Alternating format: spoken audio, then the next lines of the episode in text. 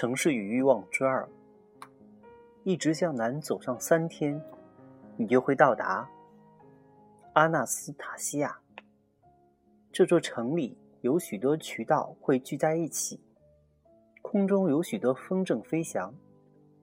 我应该开列一个在这里能买到的上好货品的单子：玛瑙、石华、绿玉髓。以及各种其他的玉髓，我应该赞美那用陈年的香桃木烤熟的、涂满大量油脂的金黄色的野鸡，还应该提到那些在花园水池里沐浴的女人。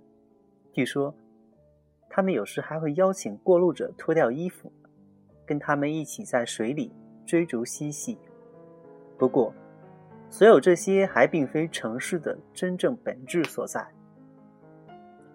因为对阿纳斯塔西亚的描述只能唤起你的一个一个欲望，再迫使你把它们压下去。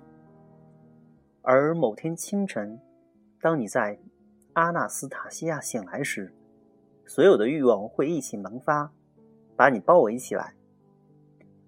这座城市对于你好像是全部，没有任何欲望会失落，而你自己也是其中一部分。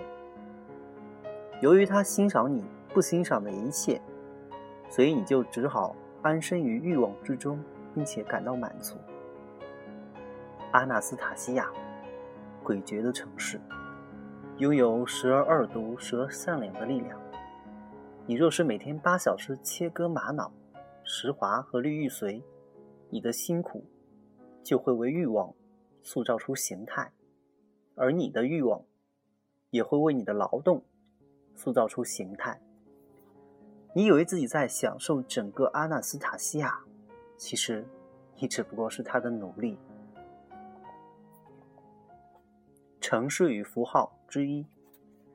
你在树木和石头之间一连行走，行走数日，你的目光很难停留在一个物体上，只是在认出它是表明另一事物的符号之时，才会注目观察。沙上的足迹，说明曾有老虎经过；一片沼沼泽，说明有一脉水流相通。木芙蓉花意味着冬季的结束，其他的一切都是寂静无声的，可以相互替换的。树木和石头，只是树木和石头。旅途终于把你带到了塔塔马拉，沿着两边墙上挂满招牌的街巷走进城市。眼中所见的不是物品，而是意味着其他事物的物品的形象。牙钱表示牙科诊所，陶罐表示酒馆，签代表卫队营地，天平代表蔬菜水果铺，雕像和盾牌上描描画着狮子、海豚，塔楼和星辰是以狮子、海豚、塔楼或星辰为符号的某种东西。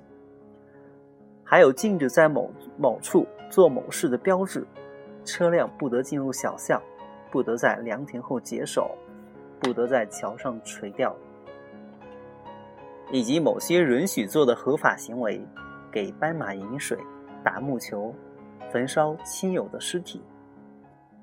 在寺庙门口能够看到各种神灵的雕像，都带有特殊特殊的象征：羊角、沙漏、水母。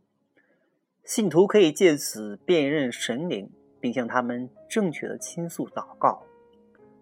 如若一座建筑没有招牌或者任何的形象标志，那它的形式本身和城里的位置就足以说明它的职能。王宫、监狱、铸币厂、学校、妓院，就连商贩在货摊上存放的商品的价值。也不在于其自身，而在于作为符号代表其他什么东西。绣花的护额代表典雅，镀金的轿子代表权力，阿威罗伊的书卷代表学识，脚镯代表淫逸。以方言打量街巷，就像翻阅写满字迹的纸页。城市告诉你所有应该思索的东西。让你重复他的话，而你虽以为在游览塔马拉，却不过是记录下他为自己和他的各个部分所定下的名称。无论在这些凌厉的招牌下，城市包含或者隐藏什么，当你离开塔马拉时，你都不会了解它真实的面貌。城外空旷的土地扑向远方的地平线，无际的天空，朵朵白云流过。偶然的机缘和风儿，给了云朵形象，你已经在辨认它们的轮廓。一艘帆船，一只手。一头大象。